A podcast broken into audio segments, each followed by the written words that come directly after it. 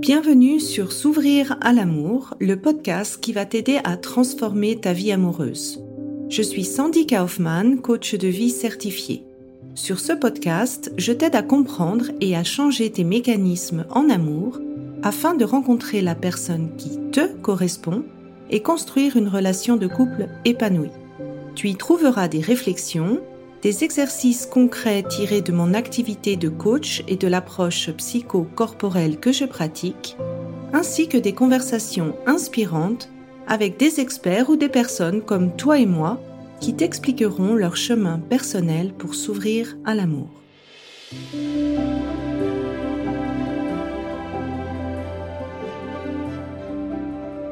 Tu écoutes l'épisode 43, les injonctions du célibat. Dans cet épisode, j'échange avec Charlotte du compte Instagram La célibataire, la vraie, sur les injonctions que les célibataires reçoivent et surtout, qu'est-ce que tu peux faire pour t'en distancer? Avant d'écouter l'épisode, c'est la dernière chance que tu as pour t'inscrire à mon workshop pour se remettre d'une rupture. Dans le workshop, il y a également une session en live où tu pourras me poser des questions et faire un travail sur comprendre euh, et tirer les leçons de cette rupture. Je te mets les liens dans les notes de l'épisode et je te souhaite une bonne écoute. Bienvenue dans cet épisode de S'ouvrir à l'amour. Aujourd'hui, j'ai une invitée spéciale, Charlotte, du compte Instagram La célibataire, la vraie. Bah, j'adore le compte Instagram de Charlotte parce que vraiment, elle partage beaucoup de choses sympas qui remontent le moral en tant que célibataire. Et euh, son euh, motto, euh, c'est aussi un motto qui m'a beaucoup fait rire en fait, où elle dit que le célibat c'est comme la vie. Parfois c'est très cool et parfois c'est très chiant. Alors bienvenue Charlotte pour cet épisode du podcast. Merci d'être venue. Merci. Avec plaisir. Peut-être explique pourquoi tu as créé ce compte finalement. Comment t'en es arrivé à vouloir créer ce compte? Alors c'est arrivé puisque je, je je me suis fait larguer un 3 janvier, un peu du jour au lendemain. J'étais avec quelqu'un qui s'est passé très très bien, avec qui je me projetais. Euh, la relation se passait très très bien. Et donc je me fais quitter pour euh, plein de raisons, enfin plein de raisons. Voilà, classique, euh, l'histoire de la vie, quoi. Et forcément, se passe plein de phases, les fameuses phases du, du, du, deuil de la rupture. Et dans, dans ces phases, j'ai besoin de de me sentir moins seule et comprise dans plein de sujets euh, qui sont justement notamment ces phases du deuil. Et je, regarde des, comptes Instagram en disant, euh, en cherchant en fait, euh, un peu comme je trouvais des infos sur la sexualité, sur le féminisme, sur l'humour. Enfin voilà, je suivais plein de comptes et en fait je me suis dit, personne, je trouvais pas de compte en fait qui, abordait ce, ce sujet de manière un peu légère et humoristique. Et ma sœur me dit, bah, fais-le, ce qui paraissait un peu absurde parce que moi, euh, enfin, j'avais même pas de compte Instagram perso. Hein. Je pas du tout, je suis pas de réseaux sociaux à la base. Et ça germe un peu. Et en fait, je me dis, ben, pourquoi pas. en fait, ça vient un peu comme une espèce de, parce que je me dis, de toute façon, au pire, je raconte mes affaires. Voilà, c'était vraiment l'histoire de, moi, euh, un peu comme une espèce de, thérapie. Alors maintenant, avec le recul, je dis ça, mais sur le coup, c'était juste, j'avais envie de partager des choses. Et je commence comme ça, un peu à, faire des petits posts avec ce qui me vient euh, en tête, vraiment sans, ni but d'être repartagé, ni but de. C'était vraiment un peu pour. Enfin, c'était très surtout pour moi. Et voilà, et du coup, ça, ça a parlé à des gens et de fil en aiguille, euh, aujourd'hui, ben, j'aborde plein, plein de sujets. Et c'est assez dingue parce que ça m'a apporté moi-même un, totalement un autre regard sur euh, moi-même, mon célibat. Quoi. Donc, euh, donc voilà, c'est arrivé par. comme quoi, les ruptures, ça peut apporter plein de bonnes choses. Exactement. Et en fait, cette connexion sociale, on la sous-estime aussi dans cette phase de rupture, mais ça aide vraiment aussi à bah, prendre du recul par rapport à ce qui s'est passé, à, relativiser et à voir que finalement, bah, malgré des phases émotionnelles assez dures, il y a toujours un renouveau qui s'opère après en fait. Exactement. Et le fait d'en parler avec des gens qui comprenaient. Après, j'étais déjà passée par plein de phases de rupture, mais là, c'est vrai que celle-ci était vraiment particulière parce que ben, j'avais euh, quasiment 32 ans parce que quand je, on s'est séparés, tout le monde m'a dit oh là là, t'as 30 ans, enfin le fameux euh, comment tu vas faire. J'avais l'impression que j'annonçais un cancer quand, euh, annoncé notre rupture et il y avait vraiment eu ce décalage de euh, de la rupture euh, passé 30 ans quoi. Il y avait vraiment ce tout le monde, enfin vraiment mon entourage, beaucoup en ont fait des, mais, mais de manière très inconsciente, hein, c'était pas du tout. et, et de fait de pouvoir en parler de ce fameux oh là là, t'es célibataire à passer 30 ans.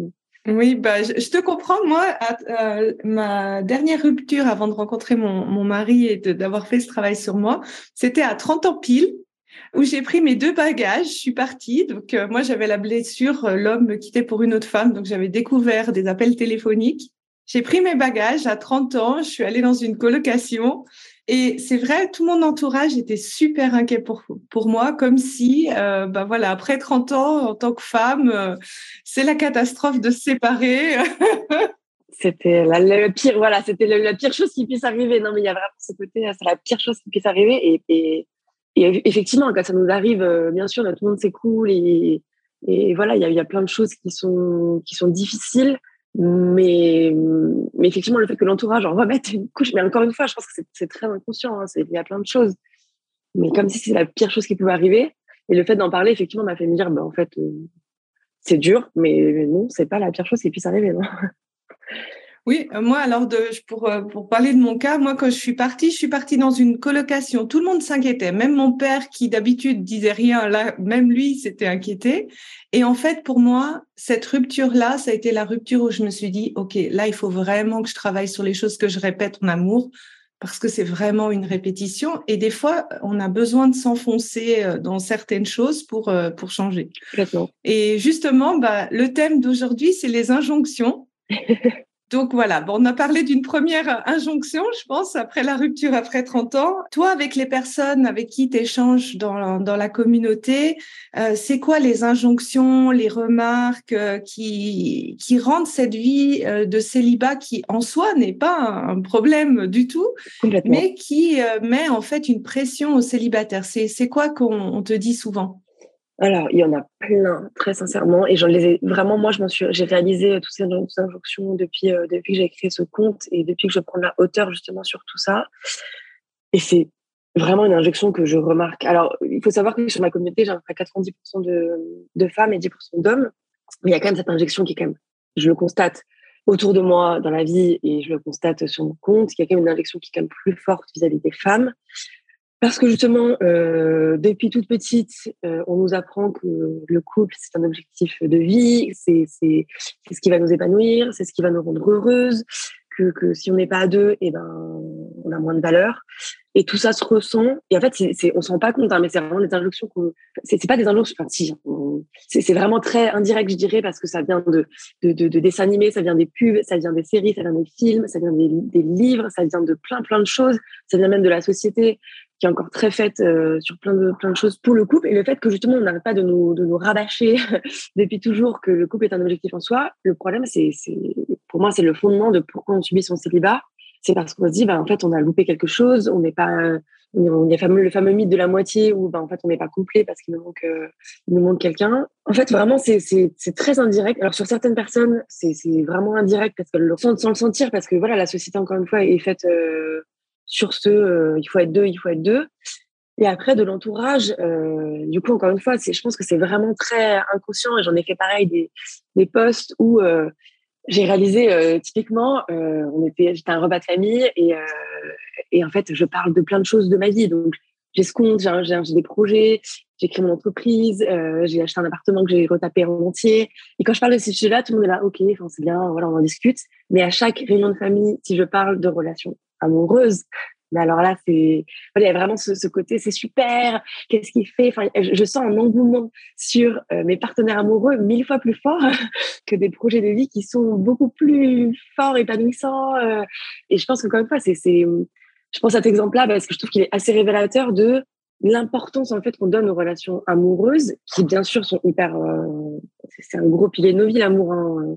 C'est plus que on en met voilà, c'est comme si on enfin voilà, c'est vraiment le, le, le ultime, c'est l'objectif. Euh, ah c'est super. Euh, à chaque fois que j'étais en couple, il y a vraiment ce côté ah il est génial, il faut vraiment que tu le gardes, hein, euh, fais tout pour le garder.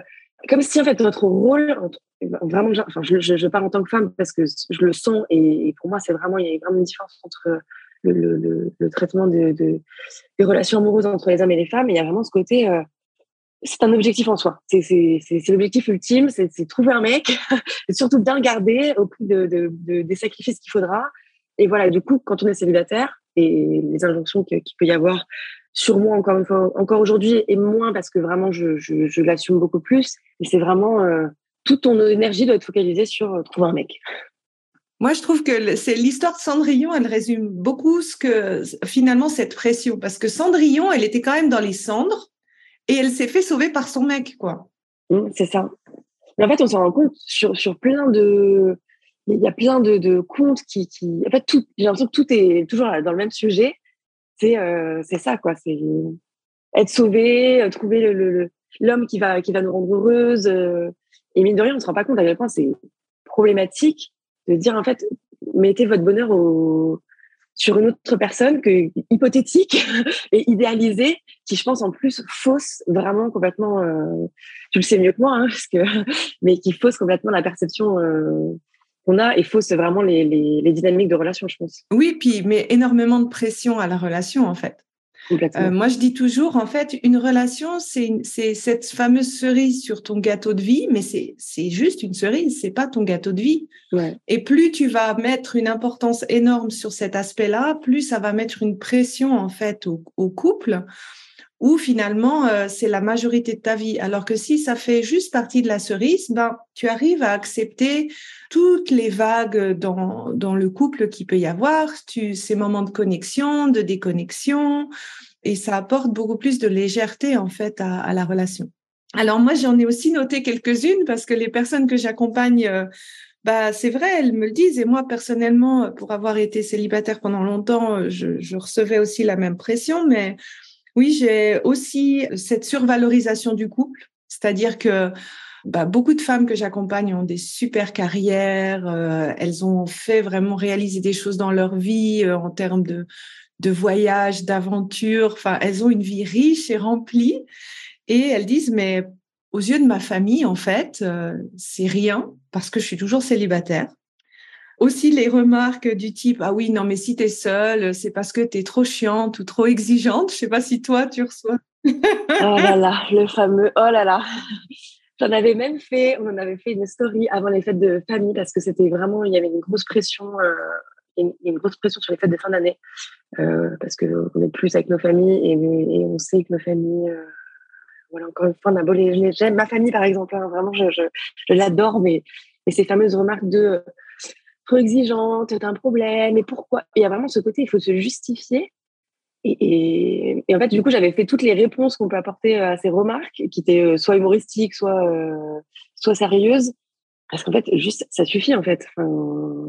et, vraiment considérer euh, que, que le, célibataire a un souci. En fait, quand on prend du recul, c'est absurde. Et en fait, vraiment, il y a ce côté, vous préférez vraiment que je sois avec quelqu'un pour être avec quelqu'un ce qui est le cas de beaucoup de gens en plus, euh, plutôt que qu'être épanoui euh, seul. Enfin, oui, oui, je vais, je vais d'ailleurs faire un épisode de podcast à, à, ce sujet parce que je trouve que cette, justement cette pression de fin d'année, ça, c'est, ça, ça donne presque pas envie des fois en tant que célibataire d'aller aux fêtes de famille. Ah, mais complètement. Et il y a vraiment des personnes qui m'avaient et ça m'a, ça m'a marqué. Dans, vraiment, il y a plein de personnes que ça, ça, enfin, par le traumatisme, mais vraiment que ça marque effectivement qui voulait pas, euh, qui, qui, avait peur de ces repas, qui avait peur, alors que ça devait être censé être un moment joyeux, etc. Parce que ces remarques-là, quoi, et devoir justifier. Euh, et pourquoi euh, Soit justifier mes anciennes ruptures, pourquoi vous avez arrêté, mais il était pas plus, il était bien ou elle était bien. Euh, effectivement, mais c'est pas trop exigeant, c'est trop chiant, c'est trop ci, trop ça. mais non, non. Ouais, ouais, c'est ça. Et après, alors attends, qu'est-ce que j'ai noté? Bon, la fameuse horloge biologique, ça, on l'a pas cité, mais c'est quand même une injonction, surtout qui pèse au niveau des femmes. C'est une énorme injonction. Je, rejoins totalement l'injonction à la maternité, qui en plus peut être très difficile parce que parce qu'il y a plein de célibataires euh, qui veulent avoir des enfants et qui se posent ces fameuses questions, qui ont ce désir de maternité, et c'est vraiment double peine le fait de voilà se poser des questions, de dire euh, le fameux ben j'ai euh, 30 euh, et quelques années. Euh, faut que je... il y a vraiment ce côté euh, moi-même. Hein, on l'a tous fait. Le, je, ne sais pas si tu vois l'épisode dans Friends où Rachel compte avec quelqu'un et elle dit ah non mais j'ai 30 ans. Là je suis avec lui, on doit rester au moins un an. Après on va habiter ensemble et du coup ça me fait avoir un enfant à tel âge. Et en fait je pense qu'on est beaucoup à se la poser. Et le fait d'avoir en plus l'entourage et je dis l'entourage ça peut être la famille mais ça peut être plein de choses hein, au quotidien. Moi le nombre de fois où où euh, il y a des gens qui m'ont fait la remarque ah mais à votre âge vous n'avez pas d'enfant euh, je reçois des pubs sponsorisées de tests de grossesse enfin voilà il y a plein de de, de, vraiment très souvent, on me rappelle, euh, là, comment c'est la maternité? Alors que bien sûr, on, se la pose. Et c'est très difficile, je trouve, quand on a cette envie de maternité, qu'on est célibataire. Alors, il y a plein de solutions pour faire des enfants euh, euh, hors dehors du couple, mais quand même, c'est effectivement une grosse injonction et c'est très difficile à vivre. Je pense que c'est d'ailleurs des plus compliqués quand on a un désir de maternité et qu'on est célibataire, d'avoir en plus effectivement euh, autour de nous euh, des gens qui nous en parlent, alors que forcément c'est déjà un sujet qu'on se parle à nous-mêmes. Donc euh, c'est assez difficile.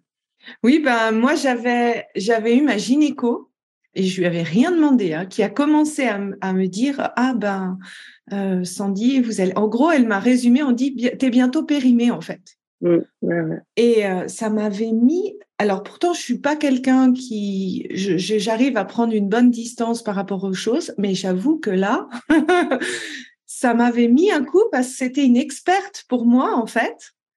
Et euh, je me suis dit, mais si elle dit ça à quelqu'un qui est faible mentalement, mais elle détruit cette personne en fait. Ouais, c'est vraiment difficile. Je suis totalement d'accord. J'avais la même chose ma gynéco quand j'avais changé mon stérilet alors que j'étais célibataire. Elle m'avait dit, euh, mais pourquoi vous changez Vous êtes célibataire euh, euh, à votre âge, il faudrait quand même envisager. Elle m'a vraiment dit, faudrait envisager. Je lui ai dit, ben, en fait, je l'envisage. c'est juste qu'il me manque pour l'instant l'ingrédient principal. Et c'est en plus avant qu'il y ait euh, la PMA euh, en France, etc. Et elle m'a dit, il ben, faudrait y penser. Sous-entendu, bah, il serait peut-être temps, comme si j'y pensais pas. Et effectivement, si, on, si moi, à ce moment-là, justement, j'étais assez, je vivais très mal mon célibat et ça a été assez, assez dur. C'est assez dur d'avoir ce, parce que y, a, bien sûr, il y a plein de femmes qui sont très à l'aise, euh, qui ne veulent pas d'enfants et qui sont très à l'aise avec ça. Mais il y en a aussi beaucoup qui en veulent. Et quand on est célibataire et que, voilà, que effectivement euh, le temps passe, c'est difficile à, vivre. Oui, je te rejoins totalement. Et puis le dernier truc, en fait, qui est encore plus subtil, qui est peut-être pas trop direct, mais c'est en gros euh, les différences de traitement si tu es en couple ou en tant que célibataire, que ce soit vis-à-vis -vis de la famille, des vacances, qui est prioritaire sur quoi ça, j'ai aussi eu plusieurs euh, personnes qui en souffraient.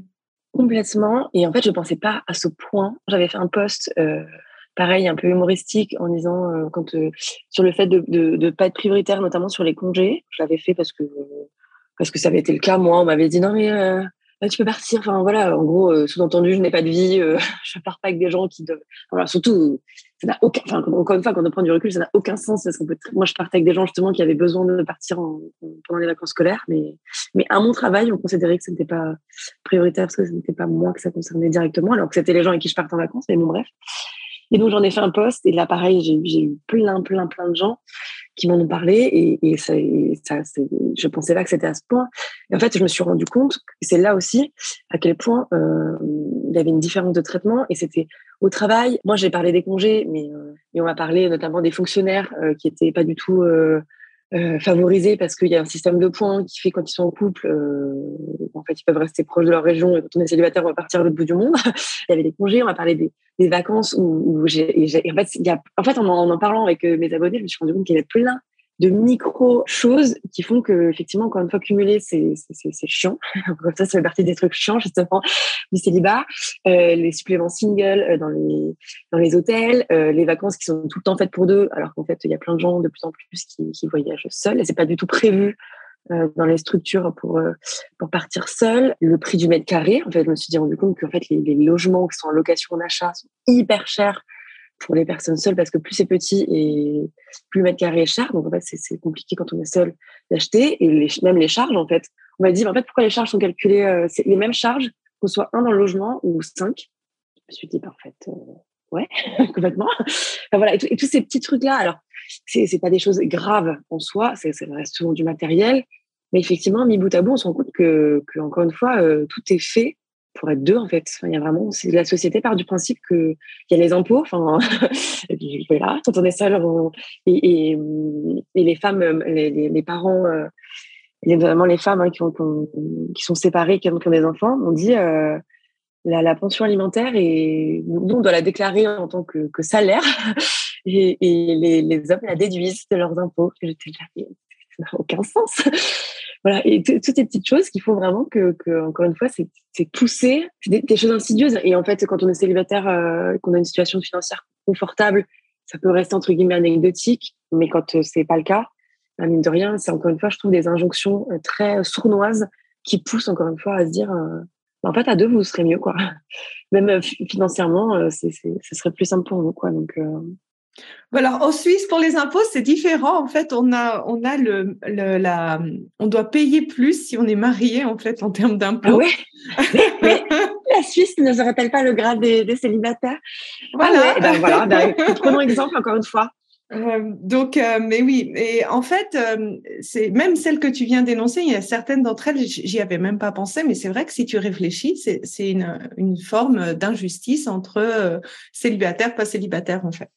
Et euh, pour toi, en fait, qui a vécu soit personnellement, soit euh, ce partage vis-à-vis de, de tes abonnés, c'est quoi pour toi la solution pour se détacher des injonctions? Parce que pour moi, en fait, malheureusement, ces injonctions, ben, on les a en tant que célibataire, mais on va les avoir aussi en tant que couple marié ou quand on a des enfants. Euh, moi, en tant que maman, j'ai aussi plein d'injonctions sur euh, qu'est-ce que c'est une bonne mère, etc. je vois Là, je peux t'en sortir une liste aussi euh, bien, bien grande.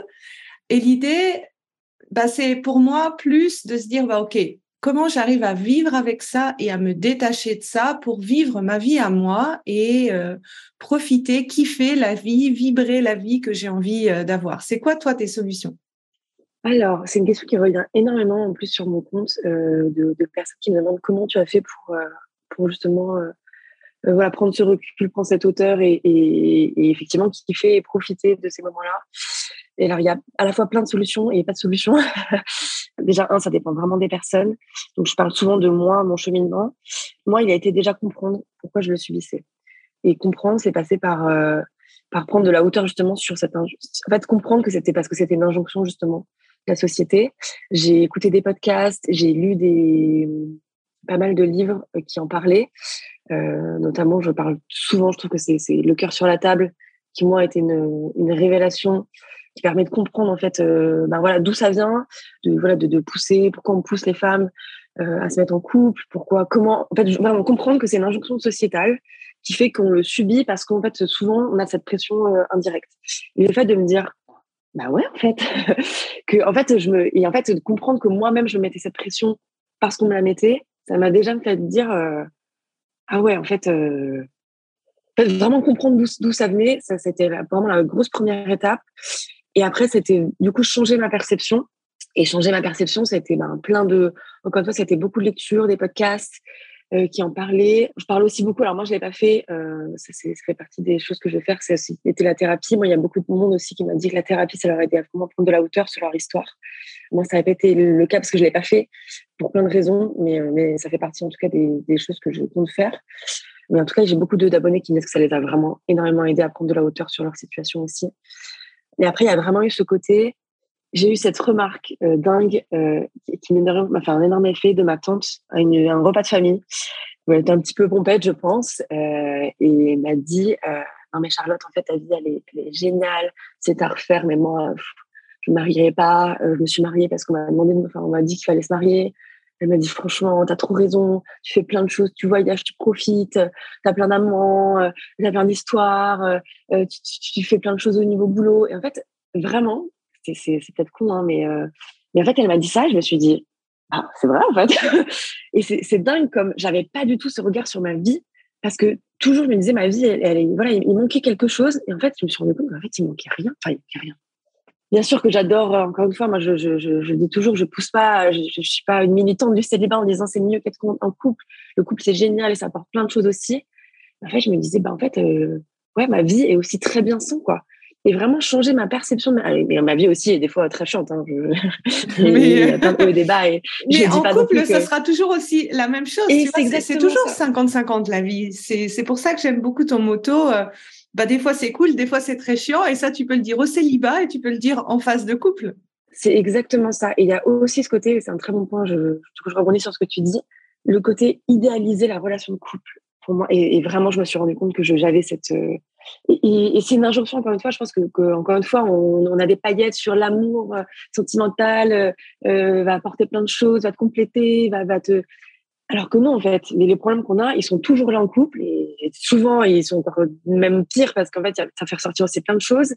Et vraiment, moi, ce, travail de me dire, en fait, il y a aussi une, part de, du fait que je subisse mon célibat parce qu'en fait, juste, je, j'étais malheureuse sur des aspects de ma vie.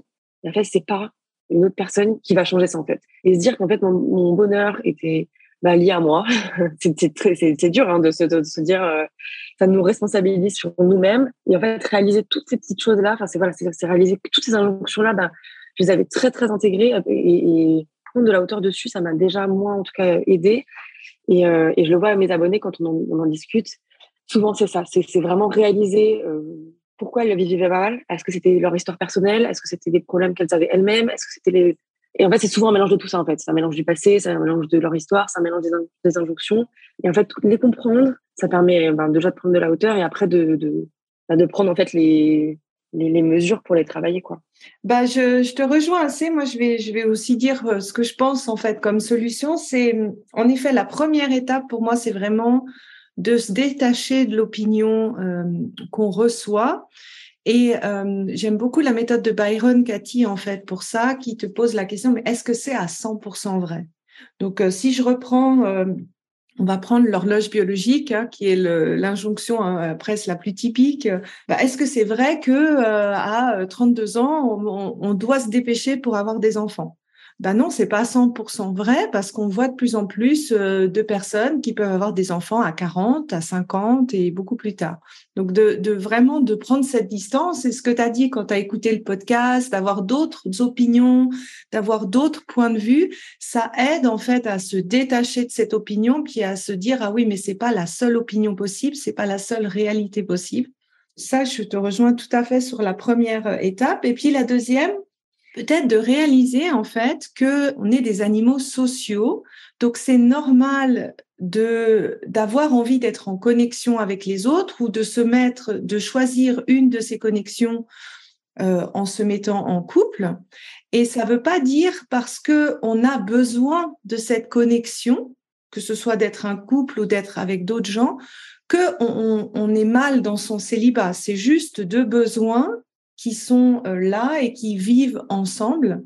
Euh, je trouve que ça aide aussi de d'arriver à comprendre que oui, c'est normal euh, d'avoir peut-être envie d'être en couple, envie d'être en connexion avec les autres, mais ça ça veut en aucun cas dire que bah, notre vie de célibataire, elle est mal en fait. C'est un besoin naturel qui coexiste. Et puis, ce que tu dis, le troisième point, moi je l'avais noté, c'est de un petit peu que cette vie de célibataire, elle te prépare aussi euh, au moment où tu vas être en couple. Parce que, comme tu as dit, ce côté idéalisation de la vie de couple, euh, quand tu rencontres ton partenaire, ta vie, elle va pas dramatiquement changer. Il y aura des moments, ça sera encore du 50-50.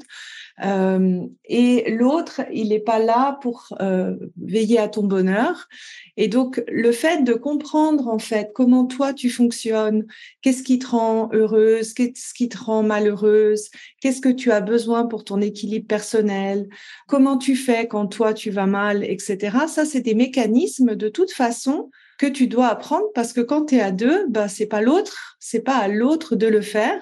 Et je dirais même encore plus, quand tu es à deux, il y a des fois des moments où quand tu as une crise ou quand tu as une dispute, tu as besoin d'avoir un toit qui est relativement fort pour justement être capable d'arriver à, prendre de la distance par rapport à ce qui se passe dans le couple et à, te dire qu'est-ce que moi je veux et à te repositionner pour que le couple puisse avancer. Oui, complètement.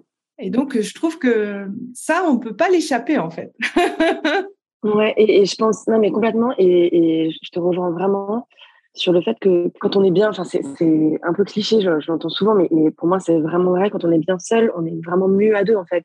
Parce que le fait de, reposer tellement de choses sur une autre personne crée souvent des relations euh, compliquées, voire malsaines, parce que parce qu'il y, a vite de la dépendance affective, il peut y avoir des, voilà, une, une, forme de pression et souvent euh, ça, biaise vraiment les relations et moi-même hein, enfin je dis ça parce que je l'ai vécu notamment la rupture la fameuse rupture qui m'a poussé à ce compte. Maintenant je me rends compte que je pense que je mettais énormément de pression indirecte à mon partenaire je faisais reposer beaucoup de choses je projetais beaucoup de choses et je pense que ça c'est aussi on en a discuté parce que du coup je ne raconte pas ma vie non plus mais on, a repris contact plus tard et on a discuté et, en fait tous les deux bah, c'est dingue parce que justement la période de célibat qu'on a eu après nous a fait prendre de la hauteur sur cette relation et on s'est rendu compte que qu'on on avait mis beaucoup de pression sur cette euh, sur cette relation et qui, a aussi participé à, à sa fin. Et je te rejoins totalement sur le fait que quand on travaille tout ça seul, la relation derrière, elle est beaucoup le la fameuse cerise sur le gâteau. Je, je rejoins, je trouve que c'est la meilleure image. C'est effectivement c'est ça pour moi, c'est vraiment ce que doit être une relation quoi. C'est que du plus, mais mais c'est pas les ingrédients principaux du, du gâteau. Si le gâteau est mal réalisé, euh, la cerise elle aura beau être très bonne, euh, le gâteau sera mauvais euh, oui, et dans le, dans le côté de l'indépendance, moi, je, reprends toujours cet exemple de gâteau, mais as, en fait, je dis un couple heureux, c'est deux personnes indépendantes. Et quand tu es indépendant et que tu es bien dans tes baskets, en fait, tu as un gâteau solide et ta cerise, elle peut aller sur ces deux parts de gâteau.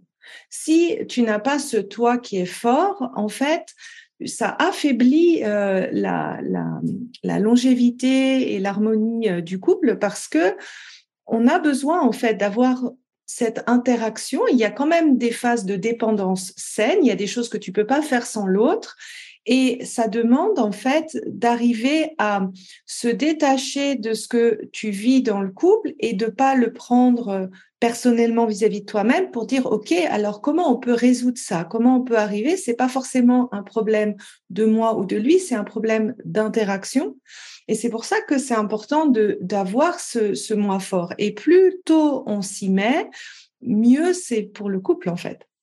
Et puis le, bah, le dernier point, c'est ce que là je te rejoins aussi euh, totalement sur le côté de l'approche thérapeutique parce que il y a des choses qui vont nous toucher plus que d'autres. Il y a des injonctions qui nous font un petit peu l'effet poignard dans le cœur. Moi, j'ai parlé de mon histoire de gynéco. Moi, c'est celui-là que je me rappelle vraiment euh, bien.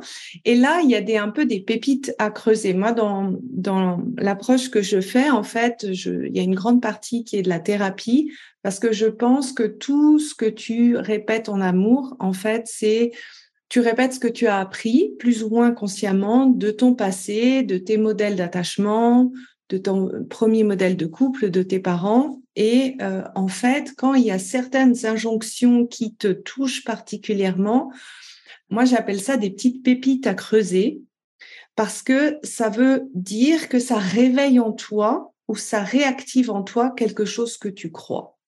Donc si je prends l'exemple, euh, ah ben euh, si tu es seule, c'est parce que tu es trop chiante, trop exigeante. Si ça, ça fait le coup de poignard, bah, ça vaut la peine d'aller creuser, OK, est-ce que dans mon passé, j'ai déjà eu euh, des personnes qui ont mis des conditions à ce que je dois être pour être aimée? Donc, euh, je donne un, exemple typique. Ah, il faut que tu aies des bonnes notes à l'école, euh, il faut que tu sois mince, il faut que tu sois ci ou soit ça. Et en creusant, en fait, ça va t'aider à comprendre tes propres croyances et à les changer pour avancer, toi, dans ta vie en général et aussi dans ta vie amoureuse. Mmh, complètement, je te rejoins complètement. C'est vrai que souvent, effectivement, ça réveille des choses et, euh, et moi, je sais que ça fait partie euh, des, vraiment des, choses que je veux développer parce que parce qu'il y a beau avoir tout ce travail, effectivement, d'avoir quelqu'un qui nous accompagne, qui peut mettre le doigt effectivement sur des choses. C'est en fait vraiment la prise de recul de, de, quelle manière elle soit. Enfin, elle peut être faite de plein de manières, mais, mais d'avoir quelqu'un qui peut nous accompagner justement sur cette prise de recul sur nous-mêmes, c'est ça peut changer beaucoup de choses. Ouais. Oui, ça, tu peux le faire seul ou accompagné, mais je pense que c'est comprendre ton fonctionnement ou qu'est-ce que tu as, ta vision inconsciente de l'amour.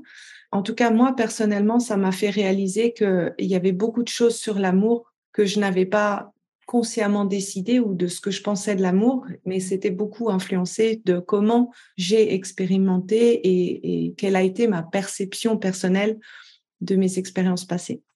Alors, la dernière question que j'avais, c'était une citation pour les célibataires qui boostent le moral. Moi, je, trouvais que la, citation de ta tante était pas mal. Est-ce que tu en as une autre qui te, qui te vient en tête? Il y en a plein, je trouve, qui, qui sont, euh, moi, qui m'aident. En plus, j'adore les citations et, je trouve que vraiment, euh, ça, ça, peut, des fois, ça fait un peu des effets, euh, voilà, qui, qui changent vraiment tout. Moi, il y en a vraiment une que je, je, alors je sais plus de qui elle est. C'est euh, la, seule personne avec qui euh, je, vais la déformer, je, vais être très mauvaise là, mais c'est euh, en fait la seule personne avec qui on est toute notre vie, c'est nous-mêmes en fait, et avec qui on, finit. Et, c'est important de, encore une fois, je, je dis pas que être en couple ça apporte plein plein de belles choses, mais rarement on est en couple toute sa vie, on a avec la même personne toute sa vie. Et des fois, même la vie, malheureusement, fait que qu'on perd euh, cette personne. Et donc, vraiment, prendre, soin de soi, apprendre à être bien avec soi, c'est difficile. Hein. Enfin, encore une fois, j'aime pas non plus cette injonction à dire il faut être hyper heureux et c'est ça qui va faire que euh, euh, faut, s'aimer à tout prix à 100%. Je sais pas s'il y a des gens qui s'aiment à 100%. Euh, donc, je veux pas non plus rentrer dans, non plus dans cette injonction, effectivement, soyez heureux et soyez très bien avec vous et soyez génial et aimez-vous. Mais quand même, si c'est vraiment retenir que, que la seule personne avec qui on sera tout, on est sûr d'être en tout cas jusqu'à la fin, c'est nous-mêmes. Donc c'est hyper important de, d'avoir ça en tête et de se dire, euh, même s'il y a des personnes qui vont nous accompagner de manière amoureuse ou, ou, ou pas, parce qu'on on n'en a pas parlé, mais il y a quand même, euh, on dévalorise beaucoup aussi nos autres formes de relations euh, affectives. Mais, mais, même nos amis, même notre famille, euh, dur à l'accepter, mais, mais on ne sera pas toujours là. Et donc vraiment, euh, voilà, prendre soin de soi, travailler sur soi, comprendre plein de choses, euh, hyper important. Donc voilà, j'ai pas du tout bien cité la citation. Je sais plus comment elle mais voilà, vraiment le c'est. Euh... Non, non, mais euh, je pense qu'on on, on, l'a reconnu. Moi, je la, je la résume euh, par le fait de dire, ben oui, la seule personne qui t'accompagne jusqu'à la fin, c'est toi. Donc, c'est important de cultiver la relation à toi-même. Et pourquoi je dis cultiver cette relation à soi-même? Parce que il n'y a pas cette injonction du bonheur parfait ou d'être parfait et d'arriver à tout. Dans une relation à soi-même, bah, il y a des choses qui sont plus faciles, des choses qui sont plus difficiles, et c'est d'accepter finalement. Je pense que le travail de toute une vie, c'est d'accepter ces parts d'ombre et pas forcément vouloir les changer euh, tout le temps.